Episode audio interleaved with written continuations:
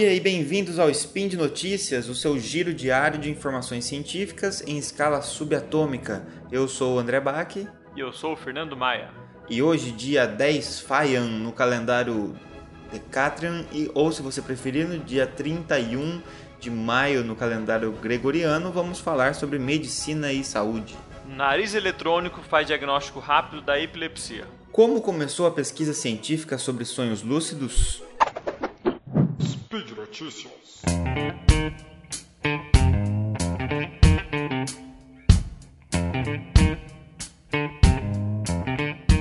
Vou puxar a primeira notícia aqui, Bach. Uma, na verdade, saiu num, essa novidade saiu no encontro anual da Sociedade Americana de Epilepsia de 2017. O é, que, que eles fizeram? Eles conseguiram fazer um dispositivo como se fosse um nariz eletrônico, que vai medir os compostos exalados pelas pessoas que têm epilepsia e compararam com pacientes controles. Esse dispositivo não é invasivo, né? é mais rápido, mais barato e menos invasivo do que o eletroencefalograma, que é a técnica hoje convencional para diagnosticar epilepsia. E como é que funciona? Os pacientes inseriam o pequeno dispositivo na boca e respiravam através dele, através dele durante 5 minutos com o nariz fechado. E esse dispositivo chamado AEL-Nose detectava uma impressão digital respiratória própria do portador da epilepsia. Segundo esses pesquisadores que fizeram esse dispositivo, é, alguns pacientes liberam algumas ocitocinas inflamatórias e outras moléculas que funcionam como se fosse uma assinatura da pessoa que tem epilepsia. As análises iniciais mostraram que o dispositivo conseguia diferenciar entre pacientes com epilepsia e paciente controle com uma sensibilidade de 84% e 76% de especificidade. É, na verdade, assim, o grande, a grande indicação que eles, que eles comentaram na, quando lançaram esse dispositivo é que seria útil para diferenciar uma convulsão de um quadro psicogênico quando chega no pronto-socorro. Às vezes a gente tem dificuldade, né? a gente trabalha na área de saúde, trabalha em pronto-socorro, de diferenciar aquela pessoa que tem um quadro psicogênico, que tem uma, alguma coisa, uma base mais psicológica, do que uma convulsão. Uma até doença neurológica mesmo, né? Isso, até porque a convulsão, se a pessoa conseguir simular, ela consegue simular bem. Uhum. Então isso seria útil para a gente conseguir diferenciar rapidamente. Isso, claro, que muda a terapêutica. Muito bom, é, funciona como um teste rápido e pouco invasivo, né? Não invasivo, basicamente, né?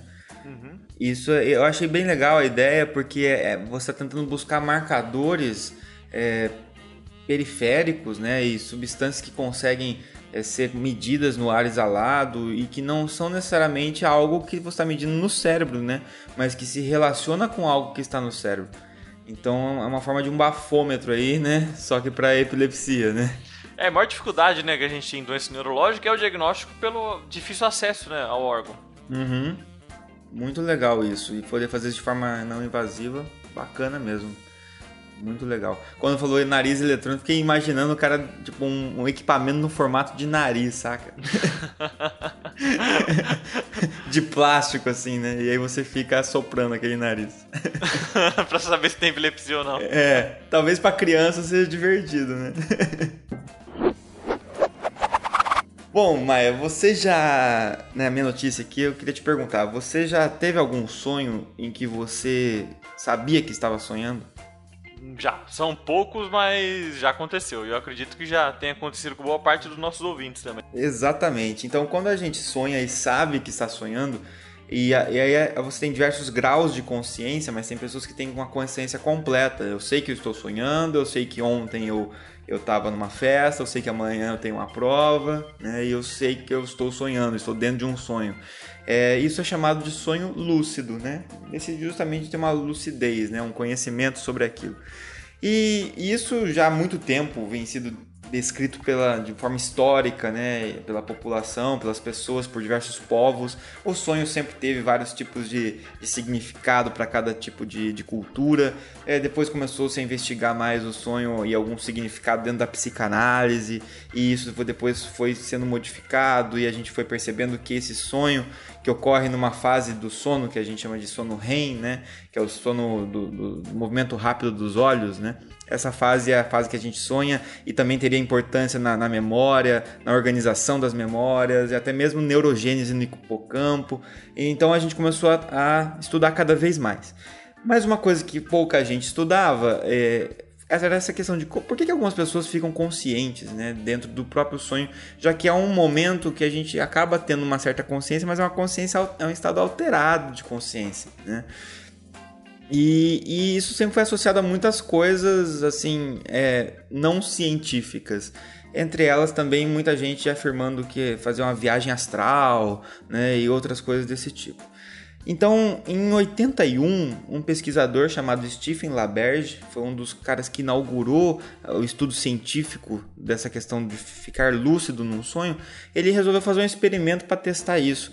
E eu trouxe esse artigo de 81, veja, é antigo, pensando que hoje estamos em 2018, mas perto do que é a ciência, você tem uma área da ciência criada basicamente em 81, é uma área muito recente, né? E, e o, o, bonito desse artigo é que ele conseguiu provar que sonhos lúcidos existem de maneira científica, científica e, e abriu portas para que a gente possa avançar nos estudos disso. E, e, o que ele fez? Ele pegou, né, como o Maia falou, ah, ele, né, você já teve algumas experiências com isso, eu também já tive. E tem gente que tem isso com maior facilidade, que sonha lucidamente muito fácil, é, com frequência. Então ele selecionou na população pessoas que afirmavam ter essa capacidade de sonhar lucidamente com frequência e pegou eles como amostra.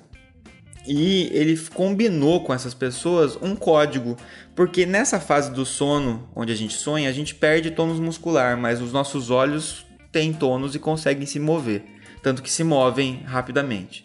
Então, e eles se movem, esses olhos se movem de acordo com o movimento que a gente executa do olho dentro do nosso sonho. Então, se você está olhando para cima no seu sonho, olhando para o lado, olhando para baixo, o seu olho na vida real, digamos assim, no mundo real, está acompanhando esses movimentos. Então, olha o que ele fez. Ele pegou essas pessoas e treinou essas pessoas fazendo o seguinte: você vai é, fazer um código Morse com os olhos. Então, você vai vira, você vai treinar que quando você estiver lúcido no seu sonho, você vai olhar três vezes para esquerda, uma para direita, mais uma para esquerda, mais uma para direita, um código complexo para evitar qualquer tipo de aleatoriedade. Cara, tá com muito cara de Stranger Things esse daí, né? Parece, né, cara? Isso aí parece fixo, parece, isso é muito Black Mirror, né? então, e daí ele foi lá e colocou as pessoas no laboratório de sono e falou assim: assim que você entrar no estágio REM, o estágio de sonho, se você ficar lúcido, faça esses movimentos que a gente combinou com os olhos. Então ele botou eletrodos para ver primeiro as ondas cerebrais, para identificar através das ondas qual estágio do sono a pessoa estava, e ao mesmo tempo colocou eletrodos nos olhos, né, nas pálpebras, para pegar esse movimento de, de lateralidade da, da visão aí.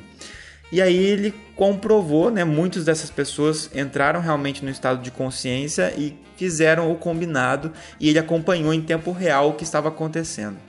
E, inclusive com contagem de tempo, porque o tempo no sonho ele passa de um jeito muito maluco, né? Está num lugar, de repente você faz uma viagem, está em outro e passou alguns minutos no mundo real. Mas no momento que a pessoa está lúcida no sonho, a contagem de tempo ela equivale à contagem de tempo real.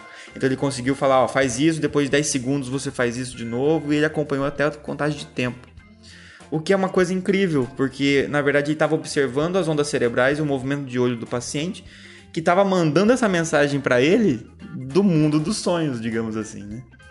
Então, isso é uma coisa, é um experimento lindo assim de observar e de ver, de ser, e é uma ideia incrível que foi tida para comprovar que sonhos lúcidos não tem nada de místico. É, na verdade, é, é algo que pode acontecer. Não se sabe exatamente o porquê ocorre, mas sabe-se que acontece e que é um procedimento treinável. É possível adquirir essa habilidade quem não tem. E tem gente agora estudando impactos até mesmo terapêuticos disso de você enfrentar, de você saber que está sonhando, então você consegue driblar um pesadelo, por exemplo, pessoas que têm pesadelo é, recorrentes e até tratamento de outros transtornos aí que estão sendo investigados. Achei muito legal, quis trazer para vocês. Há um tempo eu já estudo isso e, eu acho que é uma coisa bacana da, do pessoal conhecer. É, existem até estratégias né, que faz, tem algum tipo de treinamento, é, eu não me recordo como é que é, mas existe um treinamento para pessoa quando está acordada treinar de como lembrar que tá tendo sonho lúcido na hora que tá sonhando, né? Isso, que é chamado de reality check, né? Então, teste de realidade. Isso, é, isso. Quem, quem, tiver mais interesse em relação a isso, a gente gravou um tempo atrás um Meia Lua Cast, faz bastante tempo, na verdade, foi um dos, dos primeiros lá. É, digitem no Google lá, Meia Lua Cast, Sonhos Lúcidos, né? Um podcast que a gente entrevistou o Marlon, que é um cara que lê muito a respeito, estuda há muito tempo.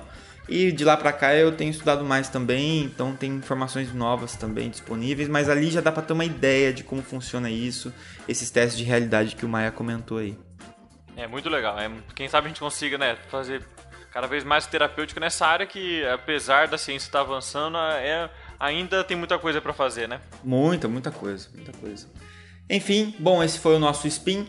Deixa aí os seus comentários, as suas sugestões, os seus é, questionamentos aí. E se você quiser mandar uma mensagem direta pro, pro SciCast, ou para a equipe aqui, ou para mim, ou para o Maia, via e-mail, você manda para o contato arroba e este e outros podcasts científicos aqui do Portal Deviante, eles só podem existir graças ao apoio de vocês. Então, se vocês quiserem colaborar, é, vocês podem entrar no nosso sistema de patronato, tem o link aí. E se vocês não, não puderem de alguma forma colaborar dessa forma, uma outra forma de colaborar é apresentar o, o Spin para os seus colegas e também avaliar a gente lá na iTunes. Beleza? Esse foi o Spin de hoje e até o próximo Spin. Valeu, até mais.